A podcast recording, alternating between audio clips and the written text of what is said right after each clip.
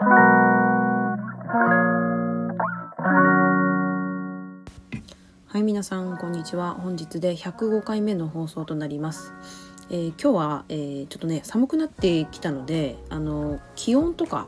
えー、室内のちょっと温度についてお話ししたいなと思います、え室内の快適さって自分の幸福率っていうかその幸福度に直結するんじゃないかという話を、えまあ大げさですけどちょっとしていきたいなと思います。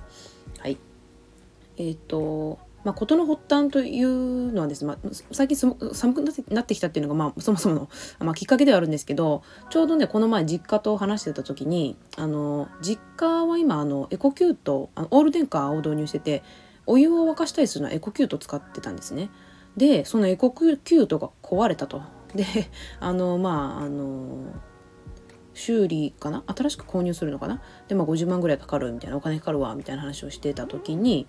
まあどうせだからあの二重窓を導入しようかなと思ったっていう話をしたんですね。まあ、結局高いからまあしないみたいなんですけど見積もり取ってもらったら100万ぐらいかかるみたいみたいなことを言ってましたけどあのやっぱりあのこの今ね寒くなるとこの二重窓とかやった方がいいかな導入をね検討する人とかそういうなんか話が持ち上がってくることって結構今よく耳にするんじゃないかなと思うんですけどあの実際どれぐらいの、まあ、効果がああるのかというのをちょっとやってる YouTube とかも見ましたので、まあ、その辺をちょっと自分が見た上で、えー、ちょっと学んだことを、え、話していきたいと思います。はい、えー、っと電気代がこれからあのちょうど上がりますよねあの今あのウクライナとロシアの情勢の問題でエネルギーがすごく高騰してるんですけど電気代今あの徐々に上がり始めてるんですけど日本はまだマシな方らしくてあのヨーロッパとかでもなんか何倍も電気代が上がっててあの今日本はまだ大丈夫ですけどヨーロッパの方は本当にあの補助とかが何もなかったらマジで凍え死んじゃうロンドンとかイギリスの方すごいやばいらしくてマジで凍え死ぬレベルであの電気代が高騰してるらしいんですね。で日本はあの電力会社があの長期契約で電力を買っているので今すぐ、価格が高騰するってことはないけど、まあ、今後日本も徐々にその影響を、受けていくんじゃないかという話が、されています。でまあそうなってくるとですねやっぱり、まあ、今だけ耐え忍べばいいというよりはやっぱり家を自分が住んでる環境をなるべくエネルギーを使わずに快適に過ごすっていうのが大事になってくるかなと思います。でえー、っとまあ、さっきあの自分の実家の話で二重窓を取り入れようかなみたいな話をしてたんですけど、まあ、二重窓を実際その業者さんに、え、お願いして導入はできなくても自分自身でやれる、え、工夫っていうのはあると思うんですね。で、えっと、ちょっとその前にですね断熱を今家とかね自分がその、え、住んでる、えー、普段暮らすこの環境の中で、えーと、どこを断熱したら一番その効率よく、えーね、熱を均等にできるのか快適に過ごせるのかっていうのをちょっと調べてみたんです。でそしたらですねあの想像以上に窓からえー、この室内の温度っていうのは影響を受けてるっていうことが分かりました。まあ私なんか今まであの夏がねやっぱこのエリア暑いんであの沖縄なので暑いので夏のやっぱ断熱っていうのにすごくあの考えたんですよね。こあの苦しんだというかどうしたらいいんだろうと思って屋根屋根裏にあの排気するための熱がすっごい屋根裏にたまるのであの屋根裏のね気温ね45度ぐらいになるかな。めちゃくちゃ上がるんですよね。だからそれを、まあ、なんとかこの熱をえちょっと外に逃がしたらちょっとは涼しくなるかなとか何かいろいろ試してみたんですけどあの一番やっぱりあ影響を受けるのは窓だそうです。でパーセンテージで言うと夏の場合は71%、えー、窓からの影響で温度が変わると。で次にえー、壁13%でその次屋根9%で次は換気5%床2%っていう感じですね。夏の場合。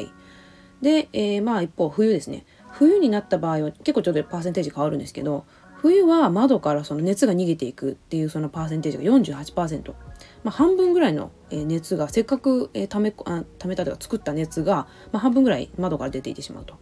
で、えー、次に大きいのが壁ですね壁も19%え出ていってしまう。で、換気が次に17%。なんか換気すごい大きくなりましたね。換気が17%。で、次に床が10%。で、屋根が6%という感じですね。あったかい空気は上に上がるので、で、冷たい空気って下に溜まるじゃないですか。まあ、その影響でちょっとこの、夏と冬ねそのおあのどこが影響を受けやすいかっていうのは変わってくると思うんですけど、えー、特に、えー、北側東側っていうのは、まあ、太陽は当たりづらいのであの冷える、えー、冷えやすいという環境になってると思います。でじゃあやっぱりね今のパーセンテージを聞いたところでややっぱり窓から何とかしていかなきゃっていうところになりますよね。でえー、っとじゃあその二重窓なり何か窓にしなきゃいけないということであのまあ二重窓が業者で入れられないんだとしたら、まあ、自分でできる DIY であの内窓を作ってみるとかでもしくはあの断熱ブラインドっていうのが最近えー、IKEA とかでも売られていてなんかハニカム構造になってるんですよね。ハニカムってあの蜂の巣みたいな六角形？六角形？123六角形ですかね六角形のあの形がこう連なって中にこう空気の層ができるような断熱ブラインドっていうのが売ってるんですけど、まあ、そういうのを、えー、買って、えー、取り入れるでそれだけでも結構変わるらしいですね。であと私も一回やってみたんですけどあの透明の断熱カーテンみたいなそういうのもやってみました。でこれ自分が実際やってみた、えー、っとあの感想としてはきちんとこの気密性が保てるならばそれなりに効果はあると思います。ただ私の場合ちょっとあの上の部分がちょっとなんか隙間が結構できてしまってたるんでる？たるんでるところから結構風が入ってしまうのでちょっとその辺があのいまいち機密性がちょっと保ててないところはではあるんですけど、まあ、それでもですねあのこのカーテンの？透明カーテンの内側に手入れるとなんかヒューヒューってすごい隙間風を感じるのでまああるかないかで言えばあった方がまあいいとは思います。であの温度自体はねそこまで何て言うんですかね変わらなかったんですよ。この窓と断熱カーテンの間のところにえっ、と気温気温計？温度を測る機械を置いてでしばらくしてからまた内側で測ってみたんですけど1度ぐらいしか温度は変わらなかったんですよだからつけたばっかりの時はすごいあなんかそこまで効果ないんだなって思ったんですけど隙間風が防げてるだけで室内の温度は結構全体的に変わってると思います。でちょっとそれは測れてないのでどれぐらいこの室内の温度が変わったかっていうのは分かんないんですけどまあその気温自体は、ま、そこまでこの窓のカーテンの内側と外側ではま変わらないっていう感じです。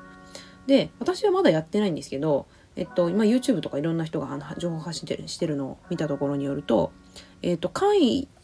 キット簡易のあの内窓キットみたいなので自分で内窓をつけた人が、えっと、どれぐらい温度が変わったかっていうのをね検証してる人がいたんですけどあのその動画だと6度ぐらい、え、その簡易の内窓で、え、気温があ室室内の温度が変わりましたっていうふうに言ってました。結構大きいですよね。うん。まあなんかやっぱりこの内窓があるとないとでは、まあ、大きくその温度自体も変わるしその熱がね逃げにくくなっていくのでその効率という意味でもかなりいいと思います。でえっと大体皆さん窓ってあ最近のお家はどうなのかな？なんかアルミの窓が多いですよね。私古民家だからアルミの窓が多いんですよ。窓とかサッシがほとんどアルミなんですけど実はアルミってすごい熱伝導率が良すぎてこの断熱という意味ではすごく効率悪いらしいんですよ。良くないらしいんですよアルミ。でだから、えーと、樹脂樹脂とかプラスチックみたいなあのなんかちょっとね見た目安っぽく見えるんですけどあれの方があの熱の伝導率っていうのはすごく低いので断熱するにはすごく向いてるみたいなんですね。で数で言うとちょっと樹脂の数字今ちょっと分かんないんですけど普通の空気空気のこの層があの層っていうか空気そのものが、えーと、0.024とするとその熱伝導率ねとすると、え、木材が0.12、まあ、ちょっと上がりますね。で、ガラスが1.0。だいぶ上がりましたね、1.0。で、アルミは 221ということで、めちゃくちゃ高いんですよね。で、だから、あの、たくさん、この層を、ガラスの層とか、あの、を入れたとしても、この、アルミサッシの部分が冷えているっていうのがサーモグラフィーとかで見てもここの部分だけがやっぱ冷えてるみたいでそこからあのその冷え冷えた空気が室内の空気自体も冷やされてるっていうところがあるので可能であるならばそのアルミの部分もねなんか断熱材とかで覆った方がいいみたいですね。そっちの方があの空気が冷たくなりにくいそうです。はい。でちょっと脱線しましたがえー、っとまあそういうことでかえっと、私もねちょっとこれからトライしてみようと思ってちょっとネットで注文したんですけどあの簡易の、えー、二重窓っていうのをちょっと私も家で取り付けてみようかなと今思ってます。で、えっと、参考にしたのが YouTube を見て、えっと、チャンネルあきさんっていう、えー、YouTube チャンネルで「マイホームリカバリー」っていうサブタイトルなんですけど、えっと、この方が、えっとこれはえー、ポリカーボネートっていうちょっとえー、プラスチックの段ボールみたいな結構透明で、まあ、見た目はそんなにあの濁ってないというか結構透明度は高いんですけどプラ段ボールみたいなのにこう筋がバーって入ってるやつがあるんですけどこのポリカーボネートっていうのをあの使って断熱、え、断熱窓に、えー、二重二重の窓を作っていくっていうの結構いっぱい動画で配信されてるんですね。でこれ見てすごく参考になったんですけどあのこの方すごくてなんか結構ストイックっていうかあの1枚だけじゃなくてですねポリカーボネート2枚3枚とこう重ねてみてこの空気の層をこう304050にしてみるとどれぐらい効果あるのかっていうの結構されてるんですね。だからやっぱ重ねれば重ねるだけやっぱりあのあの空気の層があの数が増えるのででさっき言ったように空気っていうのが一番この熱伝導率低いので空気の層を増やせば増やすだけやっぱりこの内側へのこの熱の影響率が弱まるので層を増やせば増やすほどいいんですよねだからものすごくねあの重ねて あの二重窓二重窓内内窓を作られているのでこれ結構参考になるのでもしよかったら、えっと、これご覧になってみてください。であのこのチャンネルアキさんの中であの奥さんがね一回登場してこの内窓をつけることのメリットっていうのをお話しされてたんですけどなんかあのお引越しされた当初奥さんがねこの家の気温が低すぎてですかねあの低体温で入院しちゃったらしくてでそっからもうなんか旦那さんもやっぱこちょっとねそれはあの幸福率に直結するっていうかやっぱりその生活通にね直結するやばやばい問題じゃないですか。でそういうところから、えー、まあ、二重窓を取り付けたりご自身で DIY されてあのいろいろこうプラダのねあの内窓を作られたりっていうことをされ始めたそうです。でなのでやっぱり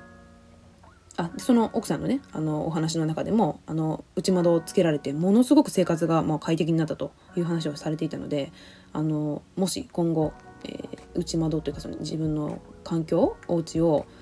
あのよ改善していきたいなと、まあ、健康的なあお家にしていきたいなという方は、えっと、こちらの YouTube、えー、ぜひおすすめです。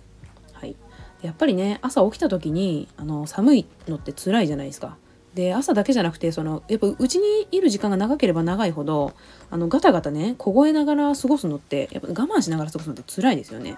だからやっぱあのちょっとお金がかかるからとかいうあれではなくてあの自分の幸福率につながってるというところまでちょっとまあ大げさですけど考えて、まあ、皆さんもそのまあプチリフォームお家の、えー、考えてみてはいかがかなと思います。はい、それでは今日はこの辺で終わりたいと思います。はい、ではまた。